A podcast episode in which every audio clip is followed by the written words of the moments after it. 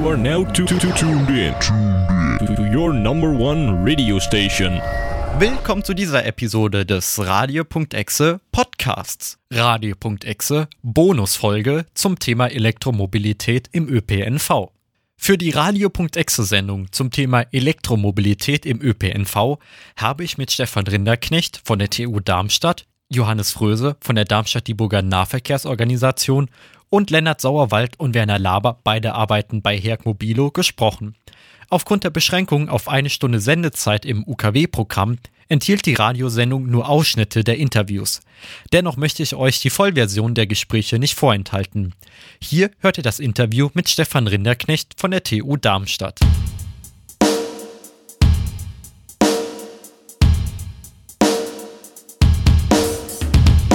Am Telefon in der Leitung habe ich Stefan Rinderknecht, erst vom Institut für Mechatronische Systeme. Hallo. Hallo, Herr Ebersmann. Ich freue mich, dass wir heute ein Interview führen können. Sie sind vom Institut für Mechatronische Systeme. Was heißt das denn? Ja, wir forschen an der TU Darmstadt an allgemeinen mechatronischen Systemen und ein Themenfeld innerhalb der mechatronischen Systeme die letztendlich äh, ein automatisiertes System darstellen. Das heißt, wir haben also nicht nur Mechanik, sondern wir haben dort Aktoren und Sensoren, mit denen man ein System entsprechend bedienen kann und äh, nutzen kann. Und innerhalb der mechatronischen Systeme beschäftigen wir uns auch mit der Elektromobilität.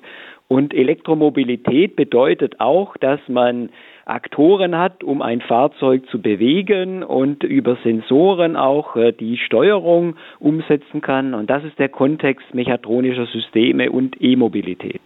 Bei Sensoren, die, die kennt man vielleicht durch den Alltag gerade auch, so wie heutzutage Autos ausgestattet sind. Aber was sind denn Aktoren und was macht ein System zu mechatronischen Systemen für alle mal ganz basic, auch für mich, die dann damit sonst nichts am Hut haben?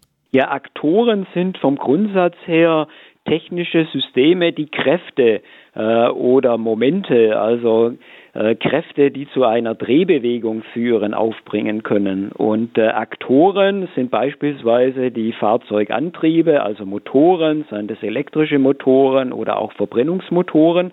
Und das bedeutet, dass man ein solches mechatronisches System über die Sensoren, das ist also im Grunde genommen wie beim Menschen äh, die Sinne, dass man dann das äh, mechatronisches System bewegen, betätigen kann. Und das ist letztendlich im übertragenen Sinne äh, der Ersatz der Muskelkraft für die Bewegung. Und äh, insofern ist ein mechatronisches System ein System, das äh, mit technischen Elementen, die den Sinnen des Menschen entsprechen und mit Aktoren, die der Muskelkraft des Menschen entsprechen, Systeme bewegen können. Und dazu nutzt man dann auch Software. Das heißt also, die Systeme, die modernen mechatronischen Systeme sind programmierbar. Und das, was unser Gehirn üblicherweise macht, um Sinne und Muskeln äh, zusammenzubringen, das macht dann die Steuerung, die Regelung. Und äh, damit haben wir ein ganz modernes System, das auch programmierbar ist. Sie haben schon vorhin erwähnt den Aspekt E-Mobilität und das ist auch tatsächlich der Aufhänger, weswegen ich den Kontakt zu Ihnen aufgenommen habe. Aber während des Interviews wird auch klar werden, wir können es wahrscheinlich nicht nur auf E-Mobilität äh, fokussieren, aber direkt äh, zu Beginn frage ich Sie mal, wie ist denn Ihre Mobilität zusammengesetzt? Was benutzen Sie, um von A nach B zu kommen? Also persönlich nutze ich äh, für längere Strecken ein Fahrzeug, ein Pkw. Ich habe seit äh, sechs Jahren ein Plug-in-Hybrid weil ich auch längere Strecken fahre, war zum damaligen Zeitpunkt die Reichweite noch nicht ausreichend, um rein elektrisch zu fahren. Ich habe seit Dezember jetzt äh, ein rein elektrisches Fahrzeug und äh, damit die längeren Strecken, die ich zu überwinden habe, die fahre ich jetzt zukünftig mit dem rein batterieelektrischen Fahrzeug. In Städten, wenn ich auf Dienstreise bin, dort nutze ich die öffentlichen Verkehrsmittel und auch wenn ich längere Strecken auf Dienstreise unterwegs bin, dann nutze ich die Bahn. Das heißt, ich fahre im Wesentlichen längere Strecken dann im privaten Bereich mit dem Elektrofahrzeug. Jetzt komme ich direkt zu einer Frage, die wahrscheinlich schon zu groß ist, um sie direkt zu beantworten zu können. Gibt es denn die eine Antriebsart für alle Fahrzeuge auf unseren Straßen? Die Frage ist, welche Anforderungen stellen wir an einen Fahrzeugantrieb? Und wenn wir jetzt zunächst einmal beim Antrieb, bei der Antriebstechnik für Pkw bleiben, dann kennen wir aus der Vergangenheit den klassischen Verbrennungsmotor, sei das jetzt ein Motor, der mit Benzin betrieben wird oder mit Diesel betrieben wird. Auch dort äh, gab es in der Vergangenheit schon unterschiedliche Varianten. Äh, dann hat man solche verbrennungsmotorischen Antriebe mit Elektroantrieben kombiniert. Man spricht dann von einem hybriden System, das sowohl verbrennungsmotorische als auch elektrische Antriebe kombiniert. Und dann gibt es auch die rein elektrischen Antriebe. Das heißt, dort bewegt man sich ausschließlich mit der Energie, die aus einer Batterie gespeist wird, vorwärts. Der Punkt ist nun der, dass der optimale Antrieb ganz stark vom Nutzungsprofil abhängt und auch von den Rahmenbedingungen. Daran forschen wir auch. Wir haben dort entsprechende Modelle auch aufgestellt, um in Abhängigkeit von individuellen Nutzungsprofilen zu identifizieren, was ist denn jetzt hier der optimale Antrieb. Worin kann sich denn nun das Nutzungsprofil unterscheiden? Wenn wir in der Stadt beispielsweise fahren, dann macht ein rein batterieelektrisches Fahrzeug sicherlich sehr, sehr viel Sinn. Insbesondere brauchen wir dann in der Stadt auch keine sehr großen Batterien, weil die Reichweite für den Stadtbetrieb moderat ist und weil wir sehr schnell auch wieder an Ladesäulen und an Stromtankstellen gelangen können, um aufzuladen. Wenn aber das Nutzungsprofil jetzt nicht ein Stadtnutzungsprofil ist, sondern viele Langstrecken auch gefahren werden, dann ist wiederum die Frage, wie häufig werden denn Langstrecken gefahren? Wird es täglich eine Langstreckenfahrt geben oder ist es so wie beim durchschnittlichen Fahrzeug, das äh, in Deutschland genutzt wird, dass äh, die täglichen Fahrstrecken üblicherweise unter 50 bis 60 Kilometer liegen. Und damit haben wir natürlich eine deutliche Unterscheidung in den Nutzungsprofilen, häufig Langstrecken oder nur sporadisch Langstrecke zu fahren. Und äh, vor dem Hintergrund kann man dann sagen, man muss dann abwägen, ob die lange Strecke mit einer sehr, sehr großen Batterie bewältigt werden soll oder ob man das Ganze kombiniert hybridisch mit einem Verbrennungsmotor, denn die Batterie, die sehr groß ist, die erfordert auch Ressourcen, die erfordert Energie für die Herstellung. Und das können wir in unseren Modellen bewerten und äh, ermitteln. Und äh, damit kann man ganz klar sagen, es gibt nicht den einen idealen, optimalen Antrieb, sondern man muss das immer in den spezifischen Rahmenbedingungen, in denen äh, der Antrieb genutzt werden soll, sehen. Was ich interessant finde, ist, äh, dass Sie gesagt haben, dass Sie selbst einen Plug-in-Hybrid fahren und jetzt auch nochmal das Hybridauto erwähnt haben, obwohl es, so wie ich es mitbekomme, im Bekanntenkreis wird der Hybrid dann doch immer ziemlich negativ bewertet, eben aus dem Aspekt, dass er ja einerseits einen normalen Verbrennermotor hat und dann auch nochmal die Batterie, die ja auch Gewicht hat und dann sich irgendwie beides, wo dann gesagt wird, das ist nichts Halbes und nichts Ganzes. Wieso reden Sie recht positiv davon dann aus wissenschaftlicher Sicht? Man muss jetzt das äh, äh, vor dem folgenden Hintergrund sehen. Äh, die Privatfahrten, die ich jetzt mache, das sind äh, Wochenendpendlerfahrten. Die sind im Bereich von 200 Kilometer. Zu dem damaligen Zeitpunkt vor sechs Jahren gab es äh, nur wenige Fahrzeuge, die jetzt zuverlässig eine so große Reichweite rein batterieelektrisch hatten. Und äh, wir haben mein Fahrprofil auch äh, wissenschaftlich studiert und haben gesehen, es ist äh, zielführend, weil ich jede Woche diese lange Strecke fahre, äh, auf, einen, auf ein batterieelektrisches Fahrzeug zu gehen. Und äh, dieses batterieelektrische Fahrzeug hat aber auch eine Batterie, die jetzt äh, von der Größe her tatsächlich für diese Strecke von gut 200 Kilometer ausgelegt ist. Das heißt, das ist kein Fahrzeug, das man jetzt unter normalen Bedingungen 400, 500 Kilometer fahren kann. Das bedeutet also, für das spezifische Nutzungsprofil ist das batterieelektrische Fahrzeug für mich das optimale Fahrzeug. Vor sechs Jahren gab es aber noch keine Fahrzeuge, die jetzt in dem Kontext zu vertretbaren Preisen. Also wir reden jetzt nicht von Oberklassefahrzeugen, sondern äh, ich möchte in der Kompaktklasse letztendlich dort auch ein ökologisch orientiertes Fahrzeug bewegen können. Nun, wenn wir uns jetzt äh, die Hybridfahrzeuge und die Plug-in-Hybridfahrzeuge anschauen, dann können die durchaus, wenn sie jetzt sporadisch, sagen wir, 400 bis 500 Kilometer fahren wollen, auch einen sehr, sehr großen äh, gesamtökologischen Vorteil nach wie vor haben. Nehmen wir jetzt mal eine Reichweite von 500 Kilometern, um in Urlaub zu fahren. Dort brauchen Sie eine relativ große Batterie, um das letztendlich in einem Zug bewältigen zu können. Diese Batterie hat ein relativ hohes Gewicht. Sagen wir mal, über einen dicken Daumen braucht man 20 Kilowattstunden Strom pro 100 Kilometer. Das heißt, bei 500 Kilometer sind das 100 Kilowattstunden Strom. Und da haben wir eine Batterie, die wiegt in der Größenordnung von 600 bis 700 Kilogramm. Wenn wir jetzt ein Plug-in-Fahrzeug nehmen, das, äh, sagen wir, 100 Kilometer rein elektrisch fahren kann, dann haben wir eine Batterie, dort kommen wir mit 20 Kilowattstunden aus, die hat nur ein Fünftel des Gewichtes. Und äh, das in Verbindung mit einem Verbrennungsmotor und einem Benzin- oder Dieseltank führt in der Gesamtsumme zu deutlich geringeren Gewichten.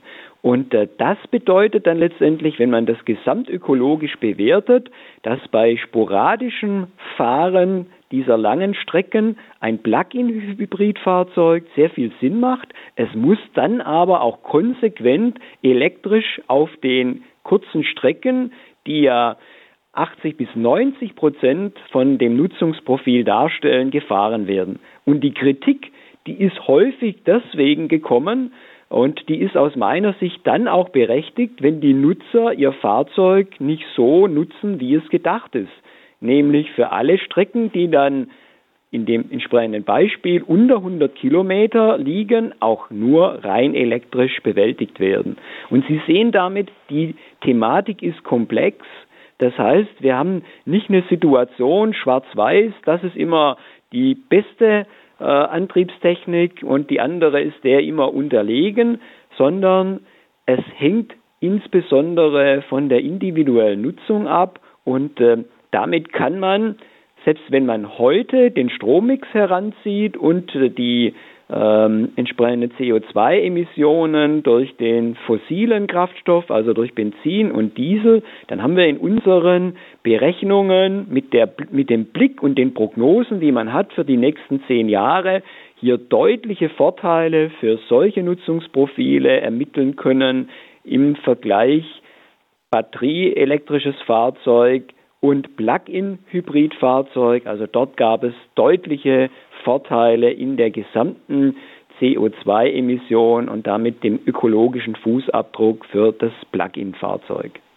Dass die Thematik wesentlich komplexer ist, als ich zu Beginn dachte, ist mir auch aufgefallen, als ich aufschreiben wollte, was für Fahrzeuge denn als auf unseren Straßen unterwegs sind und es erstmal plump hatte mit privaten PKWs, dann kommt ja noch die Unterscheidung zu äh, Taxi und Bus und LKW, aber selbst zum Beispiel bei den Bussen gibt es ja auch Reisebusse, die ja wieder andere Anforderungen als Stadtbusse haben oder vielleicht sogar auch Busse, die dann bis ins äh, Umland fahren.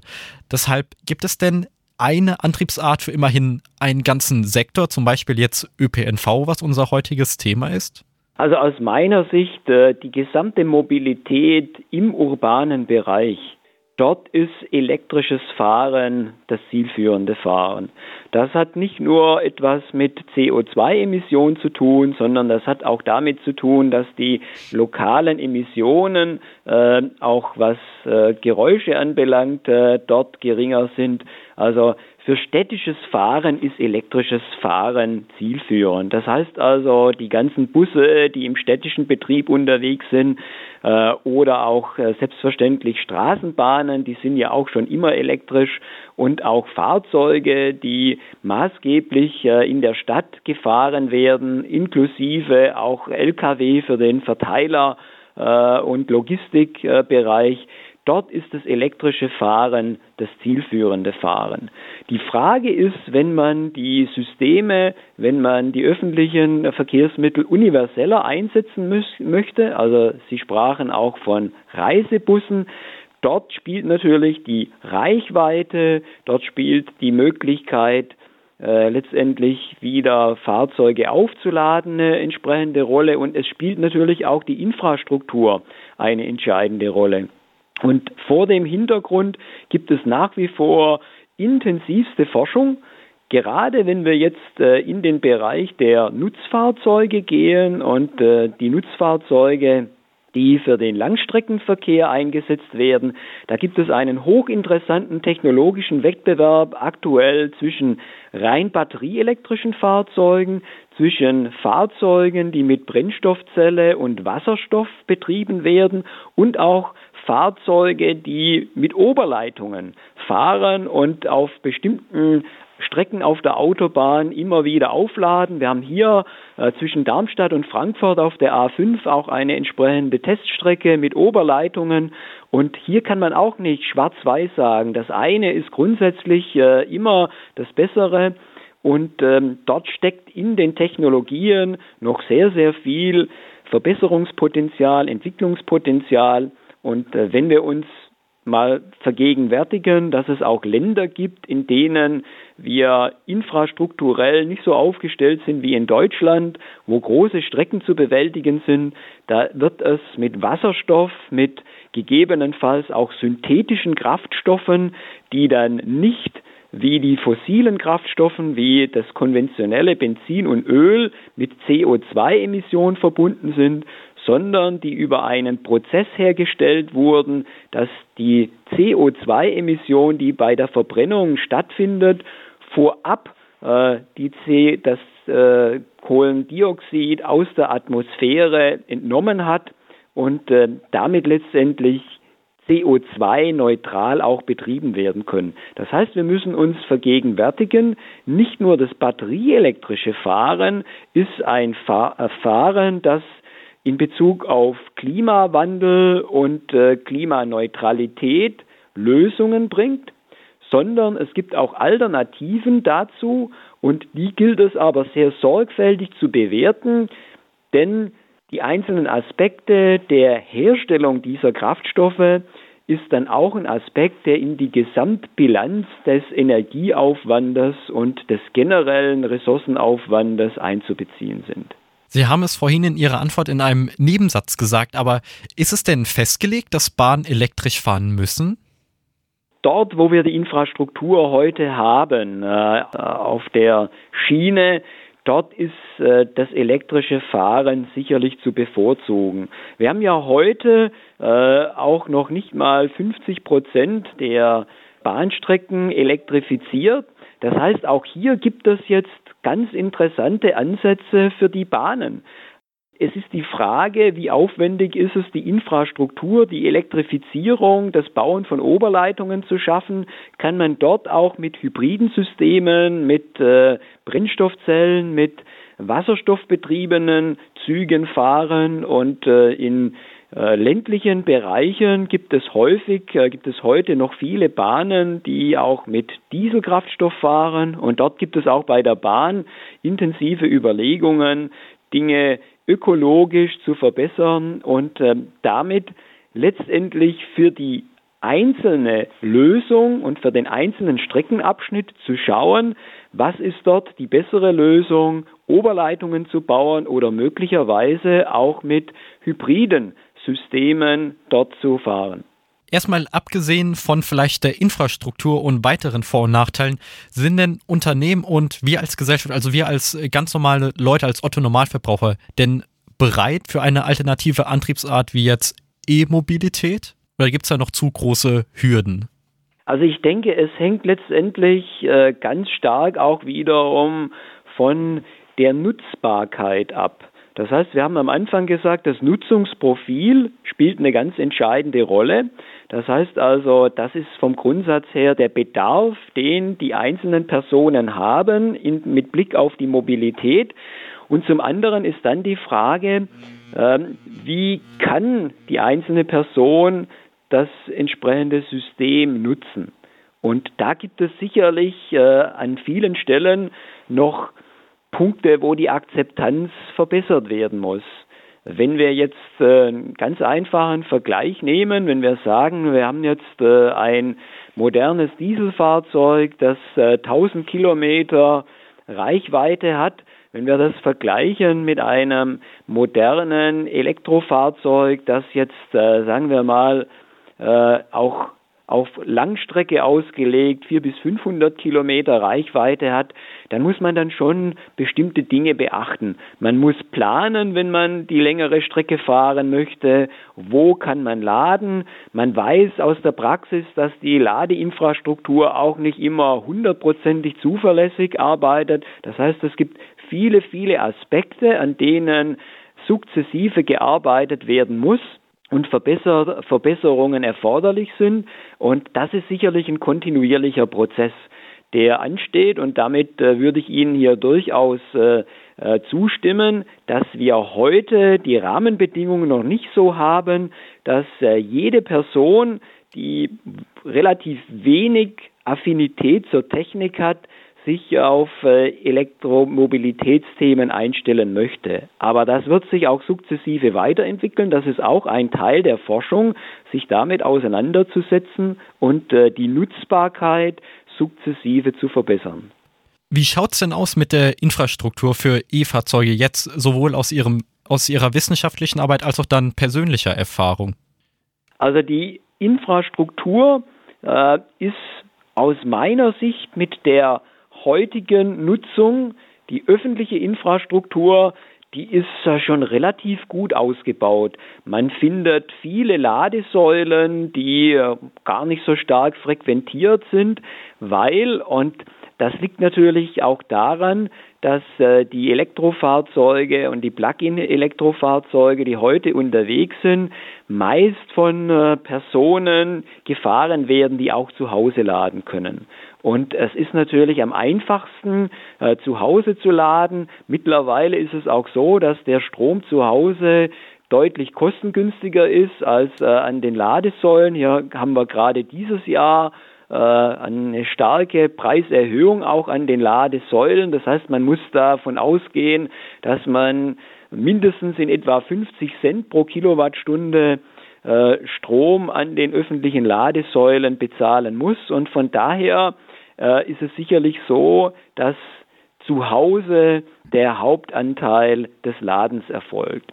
Jetzt äh, ist die öffentliche Ladeinfrastruktur so, dass es an Hotspots, dort wo jetzt möglicherweise viele zusammenkommen und vielleicht dann auch noch zu bestimmten Zeiten, äh, wenn man jetzt gerade äh, ich erinnere mich zurück, äh, Weihnachtsmarkt, äh, bin ich in die Stadt mit dem Auto gefahren und wollte dann an einer Ladesäule laden und dann waren die letztendlich zu den attraktiven Zeiten äh, alle belegt, die, die ich dort im unmittelbaren Umfeld gefunden hatte. Und von daher hängt es natürlich immer von dem Ort und der entsprechenden Zeit ab, inwiefern äh, dort die Auslastung sehr groß ist. Aber ich würde sagen, insgesamt ist es so, dass man, das ist meine Erfahrung, an den verfügbaren Ladesäulen, öffentlichen Ladesäulen meist äh, doch einen Platz findet.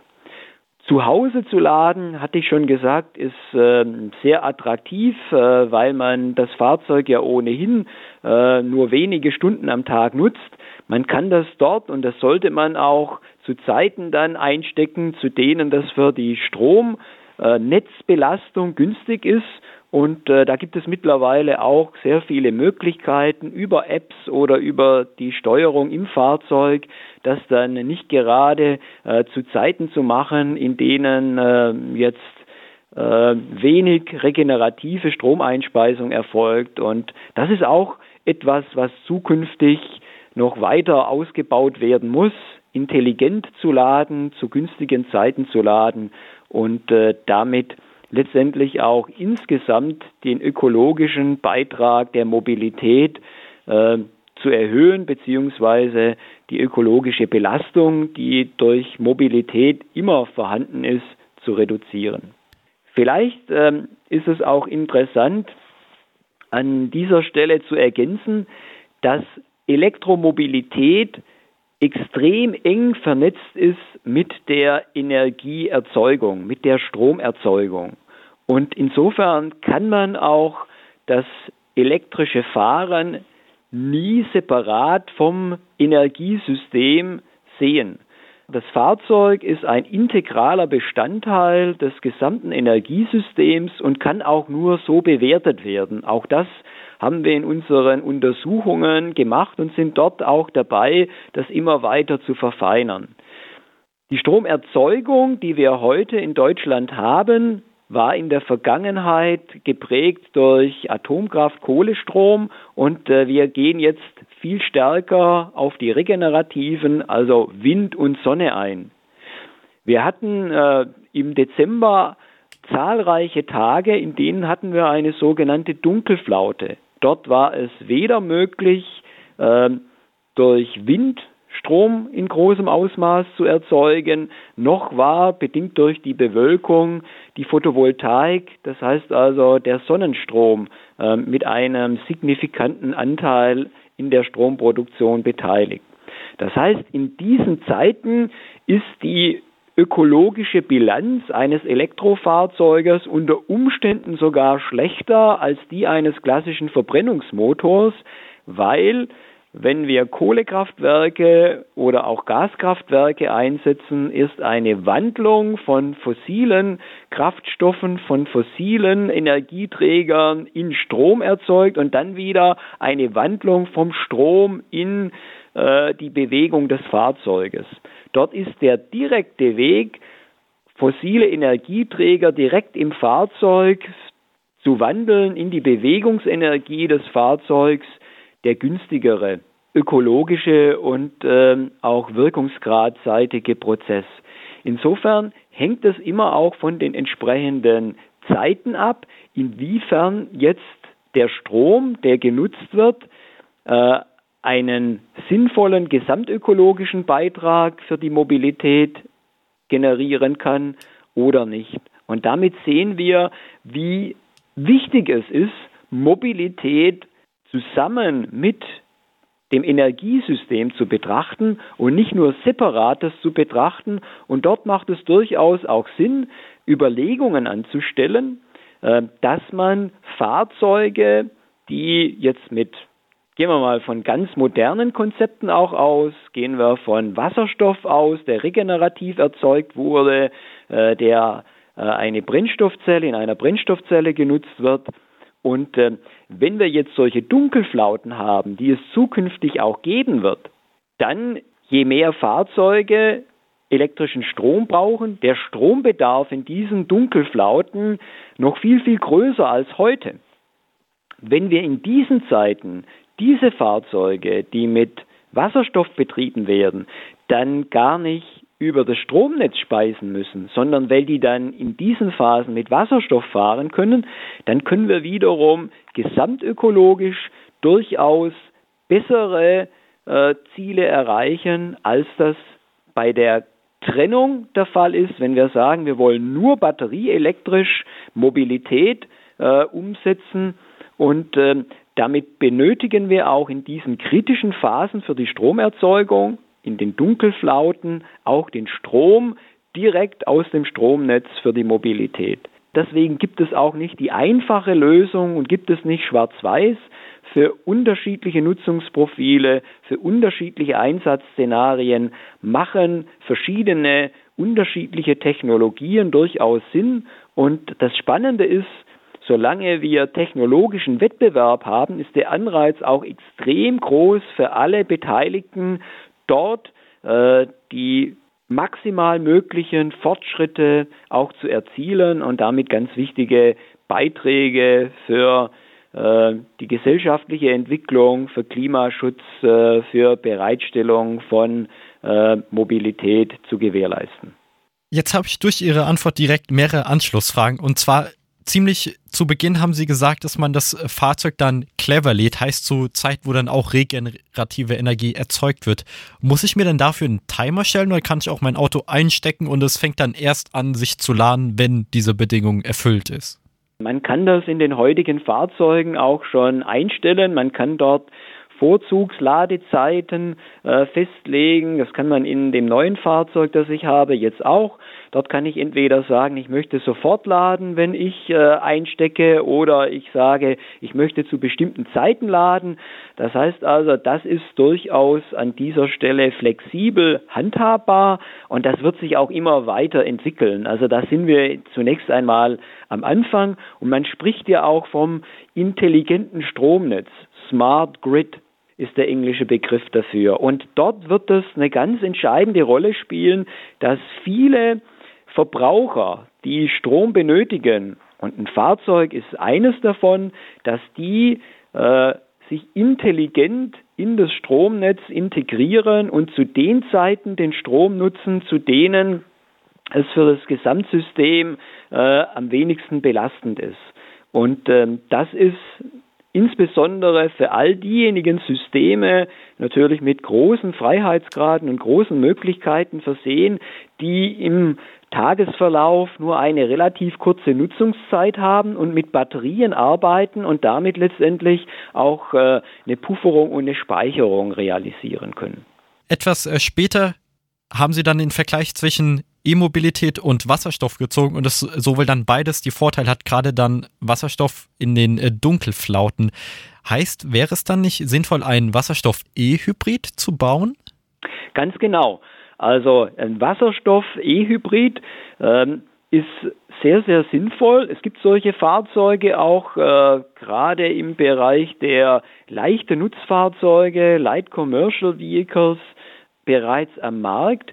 Das heißt, dort hat man sowohl die Plug-in-Funktion, man kann also die Batterie, die vorhanden ist, direkt laden, hat dort eine entsprechende Reichweite. Diese Reichweite, die muss man dann auch immer orientiert am Nutzungsprofil sinnvoll wählen. Und äh, man kann dann letztendlich beides tun. Und das sehe ich letztendlich auch äh, für die Zukunft. Dort, wo wir Wasserstoffantriebe haben, wo wir äh, Brennstoffzellen einsetzen. Dort wird es auch immer eine Batterie benötigen vom Grundsatz her, denn die Brennstoffzelle liefert in aller Regel nicht eine so hohe Leistung, wie man es in den Spitzenbe äh, im Spitzenbetrieb vom Fahrzeug benötigt. Von daher braucht man immer auch eine bestimmte Pufferung in einer Batterie und äh, die kann man dann auch so gestalten, dass man mit der auch eine sinnvolle Reichweite noch erzielen kann. Und damit bin ich wieder bei dem Thema, wie groß die Reichweite jetzt äh, sein sollte, hängt wiederum ganz spezifisch vom Nutzungsprofil ab. Und wir arbeiten auch daran, Funktionen und Apps auch zu entwickeln, mit denen man äh, für das individuelle Nutzungsprofil dann identifizieren kann, was wäre denn jetzt das ideale Fahrzeug äh, für mich. Wenn ich jetzt äh, sporadisch auch 500 Kilometer fahren wollte, dann wäre zum jetzigen Zeitpunkt durchaus, und wir haben ein Forschungsthema, das aktuell in dem Kontext auch läuft, wäre es sinnvoll, das mit einem kleinen Verbrennungsmotor zu kombinieren. Es ist entscheidend und das ist auch die Weiterentwicklung dann bei den Hybridantrieben, dass der Verbrennungsmotor jetzt nicht mehr so dimensioniert sein muss wie in der Vergangenheit, dass er die gesamten Fahrleistungen, die man vom Fahrzeug verlangt, auch abdeckt. Das kann der elektrische Antrieb. Und der Verbrennungsmotor muss dann für die lange Strecke nur die durchschnittliche Leistung, die erforderlich ist, noch aufbringen und die durchschnittliche Leistung ist deutlich geringer als die Spitzenleistungen, die man für Beschleunigungsvorgänge beispielsweise benötigt. Wäre denn überhaupt genug Energie in unserem Stromnetz vorhanden, wenn jetzt von heute auf morgen alle auf E-Mobilität wechseln und sich ein E-Fahrzeug kaufen? Da gibt es äh, ganz unterschiedliche Aussagen dazu. Und ähm, da muss man jetzt aus meiner Sicht eines, äh, und das ist ganz entscheidend, äh, muss man eines berücksichtigen. Es gibt zwei Aspekte im Stromnetz. Das eine ist die jährlich erzeugte Strommenge. Die wird ja in Kilowattstunden gemessen. Und äh, es ist schon ein erheblicher Anteil an äh, elektrischem Energiebedarf, der erforderlich ist, um äh, die gesamte Mobilität in Deutschland elektrisch umzusetzen. Ich würde jetzt mal sagen, so ganz grob 25 Prozent des Strom, der Stromerzeugung, die wir heute jährlich haben, das ist in etwa äh, der Strombedarf, der für das elektrische Fahren benötigt werden würde. Das heißt, es äh, sind natürlich auch gewisse Reserven im Netz äh, da. Das heißt, über das Gesamtjahr hinweg könnte man durchaus die Energiemenge erzeugen. Wenn wir in der Dunkelflaute zukünftig nur noch wenige grundlastfähige Kraftwerke haben, das heißt, wir wollen raus aus der Kohle, wir wollen raus aus der Atomkraft, dann haben wir in solchen Situationen, wenn wir jetzt zusätzlich auch noch Elektromobilität bedienen möchten, ein großes Problem mit der Stromversorgung. Und dann sprechen wir an der Stelle nicht von der Gesamtmenge an Strom, die pro Jahr hergestellt und äh, eingespeist werden muss, sondern wir sprechen davon, dass das Stromnetz, wenn zu hohe Anforderungen da sind, äh, um äh, letztendlich äh, Verbraucher zu bedienen, dass es dann instabil werden kann und dass es zum Blackout kommen kann. Und das wäre heute sicherlich nicht möglich, alle Fahrzeuge auf Elektromobilität umzustellen und dann in solchen schwierigen Phasen alles noch ganz normal zu bedienen. Da würde der Blackout mit Sicherheit drohen. Und äh, insofern ganz wichtig, zwei Aspekte zu, zu unterscheiden. Die jährliche Stromproduktion und auf der anderen Seite die Stabilität des Stromnetzes und die Bereitstellung des Stromes auch in schwierigen Phasen, wenn die Witterung eben nur ganz geringe Einspeisung regenerativer Energiequellen aus Wind und Sonne erlauben.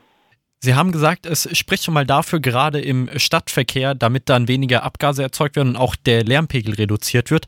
Aber ich frage mich gerade bei Bussen, die fahren ja dann häufig, so wie ich es zumindest als Fahrgast erlebe, von morgen bis abends. Da habe ich dann selten, gerade bei den großen Linien, die dann abbrechen und ins Depot fahren und wieder neu zu laden. Wie sähe das denn bei einem Elektroantrieb aus? Könnte der dann so einen ganzen Tag überleben, gerade wegen diesen ganzen äh, Start-Stopp-Vorgängen an den Haltestellen, an Ampeln, was es ja nicht alles gibt? Ein Bus hält immer wieder an Haltestellen und hat dort Stopps. Das heißt, äh, äh, weil, wenn Sie den Fahrplan einhalten wollen, brauchen Sie auch immer wieder Reserven, wo Sie, wenn irgendwo Stau war, das wieder ausgleichen können. Sonst würden Sie ja im gesamten Tagesablauf wenn Sie einmal eine Verzögerung haben, die den ganzen Tag massiv durchziehen. Das heißt also, man kann jetzt auch an den entsprechenden Haltestellen, wo äh, Zwischenstopps gemacht werden, laden.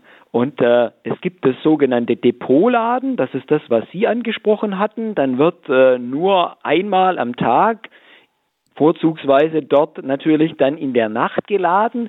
Oder man nennt das Opportunity Charging, also wenn die Gelegenheit da ist zu laden, äh, das auch zu tun. Und das sind Konzepte, die sind hochinteressant. Es gibt auch äh, in äh, Städten heute in Deutschland bereits solche Konzepte. Dann wird üblicherweise auch mit Oberleitung geladen. Das heißt also, an der Haltestelle gibt es dann einen kurzen Abschnitt. Äh, das ist dann nur, dass es zum Rangieren und zur Positionierung ausreichend ist. Vielleicht ein Meter lang, eine Oberleitungsmöglichkeit, wo man mit dem äh, Pantographen, also der Bügel, der dann angehoben wird und mit dem dann die Verbindung zum Stromnetz hergestellt wird, dort kann sehr, sehr komfortabel geladen werden. Und insofern gibt es für den städtischen Verkehr und auch wenn es dort ein Stück weit noch aufs Land rausgeht, dann kann man mit der Größe der Batterie auch das optimieren. Auch das ist jetzt wiederum eine Sache, wo man für einzelne Fahrstrecken die optimale Größe der Batterie äh, ermitteln kann, wo man aber auch und das ist auch ein Gegenstand unserer Forschung für eine ganze Flotte an Bussen äh, mit unterschiedlichsten Linien, die bedient werden äh, sollen, Optimierungen durchführen kann. Und äh, für solche Dinge nutzt man heute moderne Methoden. Dort äh, wird beispielsweise auch künstliche Intelligenz eingesetzt, um äh, so Gesamtsysteme zu optimieren. Also ich würde für den öffentlichen Personentransport in den Städten schon klar sagen, Dort ist die batterieelektrische Mobilität genauso wie bei den Pkw, die in den Städten äh, maßgeblich fahren, zielführend. Erst wenn wir Richtung längerer Strecken, sei das auch sporadisch oder dauerhaft, äh, das Nutzungsprofil ausweiten, dann muss man das im Einzelfall genau betrachten. Und äh, wir haben in unseren Untersuchungen, gehe ich nochmal zurück zum Pkw, ganz klar äh, gesehen, wenn man Fahrzeuge hat, die äh, 150 Kilometer Reichweite haben, was absolut ausreichend ist äh, für einen üblichen Stadtbetrieb, dann äh, ist das rein batterieelektrische Fahrzeug weder vom Gewicht her sehr unattraktiv, noch von den Gesamtressourcen und äh, auch im Blick, mit Blick auf die Emissionen äh, und CO2-Emissionen im Besonderen.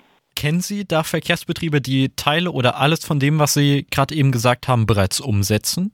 Hier in Darmstadt äh, haben wir ja äh, mit der HEAG Dort werden ja auch schon zahlreiche Elektrobusse eingesetzt und äh, insofern zeigt sich das selbst in den Wintermonaten, in den Monaten jetzt, wo wir äh, in der Vergangenheit auch diese relativ niedrigen Temperaturen in, im Dezember hatten, das ist äh, alles batterieelektrisch abbildbar. Also da sehe ich überhaupt nicht das Problem, dass äh, das nicht umsetzbar wäre. Schaffen die Akkus, würden dies auch bei sehr frostigen Temperaturen auch aushalten oder würde da die Kapazität dann drastisch sinken? Eine Batterie, äh, diese äh, Speicher der elektrischen Energie, die brauchen ein bestimmtes Temperaturfenster, um äh, Leistung abgeben zu können, vor allem die Leistung ohne die Lebensdauer massiv zu schädigen. Und äh, insofern ist es erforderlich, dass man die Batterien, wenn wir sehr tiefe Temperaturen hatten, deutlich unter Null wie im Dezember, dass man die vorheizt, bevor man dort mit hohen Leistungen fährt. Und ähm, das ist ein Teil des sogenannten Thermomanagements. Das ist ein extrem wichtiger Punkt. Thermomanagement, also die thermische Tem äh, Konditionierung von allen, äh, von allen Teilen und Komponenten eines Antriebssystems ist extrem wichtig. Ähm, das ist auch schon beim konventionellen Antrieb der Fall, weil der Wirkungsgrad bei höheren Temperaturen aufgrund der Leichtgängigkeit dann, das Öl wird dünnflüssiger, äh, dort kann man viel, viel höhere Wirkungsgrade erzielen und äh, nutzt dann auch ein entsprechendes Thermomanagement, um die Bauteile schnell aufzuheizen. Und bei der Elektromobilität gehört zum Thermomanagement dazu, dass man die Batterie bei sehr niedrigen Temperaturen dann auch vorheizt. Auch das kann man sehr einfach einstellen, indem man auf seiner App äh, den, die Abfahrtszeit vorgibt und das Fahrzeug wird dann automatisch für den Abfahrtszeitpunkt schon thermisch konditioniert sein. Was auch sehr wichtig ist, dass die Batterien keine zu hohen Temperaturen äh, erhalten. Äh, auch dort sind die Temperaturen deutlich äh, geringer. Also man sagt, idealerweise betreibt man die Batterie in einem, Temp äh, in einem Temperaturfenster 20, äh, vielleicht bis 60 Grad Celsius maximal und man benötigt dann auch wiederum ein Thermomanagement, um zu hohe Temperaturen gerade im Sommer zu vermeiden. Und die Temperaturen, die dort eingehalten werden müssen, die sind deutlich geringer als diejenigen, die man jetzt bei einem Verbrennungsmotor äh, dann einhalten muss. Dort gibt es ja auch eine Kühlung, aber die Batterie ist dort, wenn man eine sehr lange Lebensdauer der Batterie erhalten möchte, ein ganz, ganz wichtiger Aspekt, der sowohl thermisch als auch was das Laden und Entladen anbelangt, äh, berücksichtigen muss. Man sollte auch idealerweise nicht die Batterie immer zu 100 Prozent laden und dann wieder völlig entladen. Äh, 0 Prozent, 100 Prozent. Dazu muss ich noch ergänzen, dass bei den angegebenen 100 Prozent und 0 Prozent die Batterie vom Grundsatz her auch nicht vollständig geladen ist und bei 0 Prozent auch nicht vollständig entladen ist. Mhm. Das heißt, man hat im Grunde genommen ein bestimmtes Nutzungsfenster, das letztendlich vom Hersteller dort eingeräumt wird. Wenn die komplett entladen wird, die Batterie, dann ist sie zerstört. Dann spricht man von einer Tiefentladung, dann kann sie nicht mehr genutzt werden. Aber selbst in dem bereitgestellten Fenster, das dann nutzbares Fenster 0 bis 100 Prozent äh, anbelangt, sollte man idealerweise äh, zwischen 20 und 80 Prozent bleiben. Das erhöht dann die Lebensdauer der Batterie und damit sehen Sie im Grunde genommen, ist es noch ein weiterer Aspekt, den man auch in das Nutzungsprofil mit einbeziehen muss.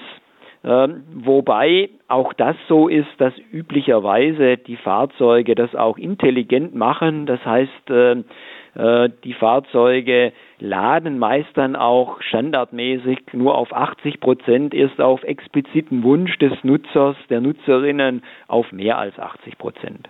Kann es denn überhaupt eine klimaneutrale Antriebsart geben, wenn wir jetzt die gesamte Kette betrachten, oder bleibt es eher bei einem bei einer Entscheidung für das kleinste Übel? Klimaneutralität oder lassen Sie mich äh, vielleicht eher CO2-Neutralität zunächst einmal nennen. Ähm, das ist äh, schon ein Aspekt, der eine Transformation jetzt benötigt. Und wir haben dort ein äh, längerfristiges Ziel, äh, die CO2-Neutralität zu erreichen. Und auf dem Weg dorthin gibt es sicherlich unterschiedlichste Möglichkeiten, äh, das zu erreichen. Und insofern Sie haben vielleicht auch schon gehört, dass die synthetischen Kraftstoffe, äh, die auch in der Diskussion sind, häufig auch kritisiert werden, dass dort äh, relativ viel Strom äh, benötigt wird, um die zu erzeugen und dass das in der Gesamtkette unattraktiv ist und nicht so attraktiv, nicht so effizient ist. Aber das muss man jetzt auch differenziert sehen. Und insofern ist jetzt äh, die Frage die, wo wird denn jetzt der synthetische Kraftstoff erzeugt? Und wenn wir jetzt eine Photovoltaikanlage beispielsweise nehmen und wir stellen die Photovoltaikanlage in Darmstadt auf, dann äh, hat die im Sommer einen sehr, sehr hohen Nutzungsgrad. Im Winter ist aber nur ein Bruchteil des Stromes zu erzeugen. Ja, das äh, ist durchaus eine Größenordnung im Bereich einer Größenordnung weniger als im Sommer. Wenn wir jetzt diese Photovoltaikanlage aber an einem anderen, an einer anderen Stelle auf der Erde aufstellen, wo wir einen viel, viel höheren Nutzungsgrad generieren können, dann kann die Kette, wenn wir die Photovoltaikanlage im System mit betrachten, zur Stromerzeugung, durchaus wesentlich attraktiver und äh, auch gesamtökologisch äh, interessant sein. Und das ist ein weiterer Aspekt, den wir in unserer integrierten Energiesystembetrachtung einzubeziehen haben. Wir müssen dort auch davon ausgehen, dass wir in Deutschland äh, auch zukünftig unseren Energiebedarf nicht nur lokal decken können, sondern dass wir auch äh, von anderen Ländern Energie zukaufen müssen. Und äh, damit ist es natürlich attraktiv, durchaus in landschaftlichen Regionen, in denen auch üblicherweise Leben nicht stattfindet, also Wüstenregionen, dort äh, Anlagen aufzustellen, äh, die dann einen sehr, sehr hohen Nutzungsgrad haben und letztendlich äh, dann auch Energieträger bereitstellen, die CO2-neutral äh, auch genutzt werden können. Ja. Und um das Ganze jetzt nochmals abzurunden, äh, CO2-Neutralität ist unser Ziel. Das ist auch ein sehr, sehr wichtiges Ziel, das wir verfolgen müssen. Der Weg dorthin führt über unterschiedlichste technologische Lösungen und äh, wenn wir beispielsweise solche CO2-neutralen Kraftstoffe, flüssige Kraftstoffe äh, herstellen, dann könnten die für die gesamten Flotten, die es heute bereits gibt, genutzt werden. Auch das ist durchaus ein Aspekt, der berücksichtigt werden muss. Und äh, selbstverständlich haben wir neben den ökologischen Voraus, äh, Herausforderungen auch immer ökonomische Herausforderungen. Und das ist letztendlich äh, ein weiterer Aspekt, der im Gesamtkontext zu bewerten, zu berücksichtigen ist. Das heißt also auf Ihre Frage hin, Klimaneutralität beziehungsweise genauer CO2-Neutralität äh, in Zukunft ist äh, aus meiner Sicht sicherlich machbar. Der Weg dorthin, dort äh, wird es selbstverständlich unterschiedlichste Möglichkeiten geben und äh, da wird es ein Abwägen geben, da muss es auch gewisse Kompromisse geben, um letztendlich im Zusammenspiel Bedarfe zu decken, Ressourcen einzusetzen und äh, das Klima im Auge zu haben, eine äh, tragbare Lösung zu finden. Apropos Flotte, jetzt ist es nun mal so, dass die wenigsten Verkehrsunternehmen erst in naher Zukunft entstehen werden, sondern bereits Fahrzeuge im Einsatz haben. Sollten die ihre Fahrzeuge, bis sie nicht mehr funktionsfähig sind, weiter benutzen oder dann schon jetzt auf eine neue Antriebsart umstellen, wenn sie sich es denn leisten können? Also das ist eine total spannende Frage und die ist pauschal selbstverständlich nicht zu beantworten. Das sind Dinge, die man im Einzelnen jetzt betrachten kann. Das hängt dann auch davon ab, wenn Sie jetzt ein äh, Fahrzeug haben, das Sie nutzen, das äh, letztendlich äh, seinen CO2-Rucksack denn bei der Produktion entstehen ja auch CO2-Emissionen, sind CO2-Emissionen entstanden. Ähm, wenn Sie den letztendlich äh, auch schon amortisiert haben, dann kann es durchaus interessant sein, mit einem Fahrzeug weiterzufahren im Vergleich zu einem neuen Fahrzeug, das erst einmal diesen CO2-Rucksack neu aufsetzt.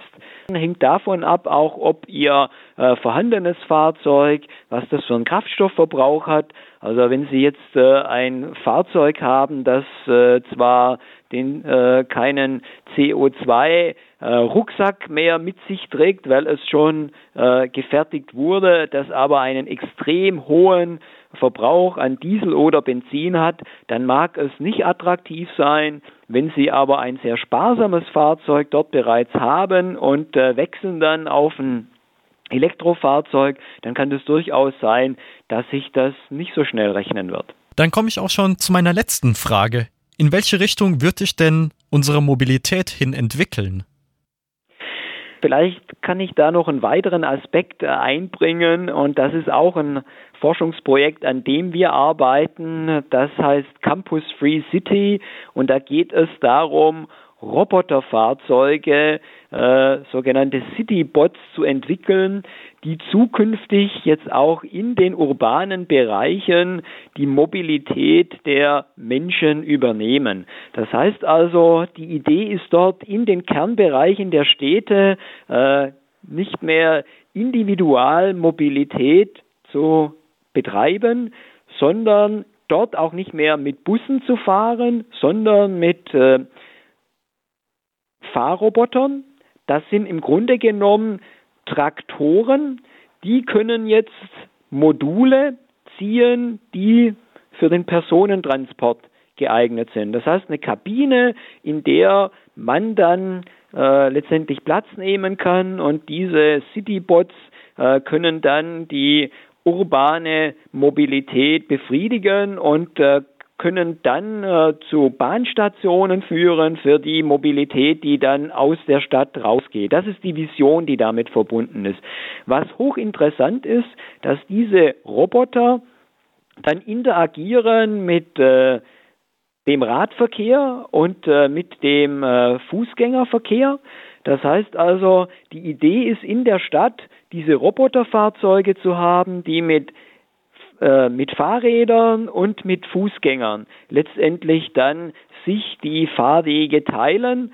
Und äh, dieses Roboterfahrzeug, das hat dann auch äh, ein Avatar, der dann kommuniziert mit Fußgängern, mit Radfahrern, um somit auch ein gutes Miteinander zu realisieren, was wir heute äh, so noch nicht haben. Wir haben sowohl was den Fahrzeugverkehr als auch Fahrräder anbelangt, wo es immer wieder Konfliktsituationen gibt, auch Fahrräder und Fußgänger. Auch das ist äh, nicht immer bestens kompatibel.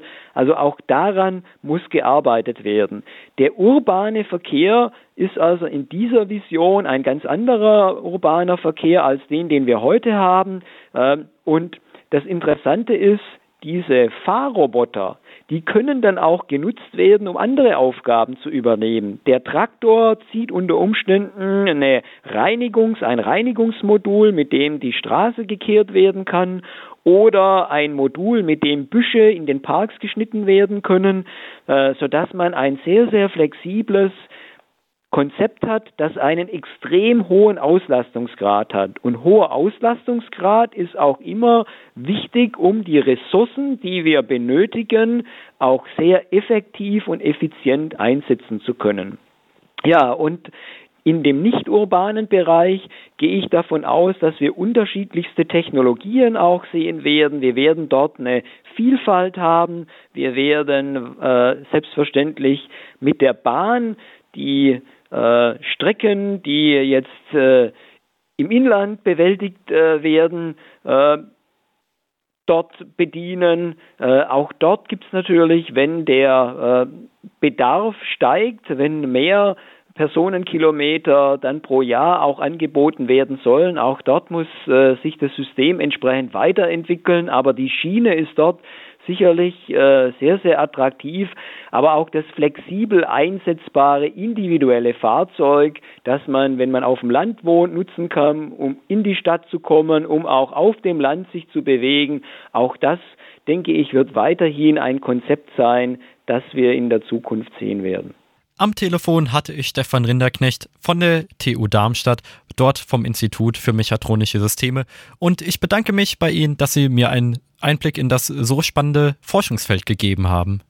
Sehr gerne. Es war mir ein großes Vergnügen. Vielen Dank für die Gelegenheit.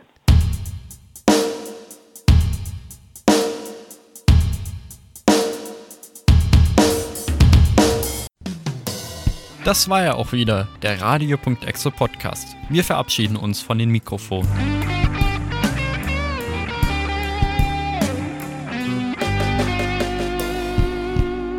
Das Technikmagazin Radio.exe hört ihr wie immer jeden vierten Sonntag im Monat ab 17 Uhr bei Radio Darmstadt via UKW 103,4 MHz, per DAB Plus von Juli bis Dezember oder im weltweiten Stream unter live.radiodarmstadt.de. Wenn ihr nicht genug von uns haben könnt, dann hört jederzeit und überall unseren Podcast. Auf Apple Podcast, Google Podcast, Spotify, Deezer, TuneIn und wo immer auch sonst. Alle relevanten Links findet ihr auf unserer Website radioexe.de.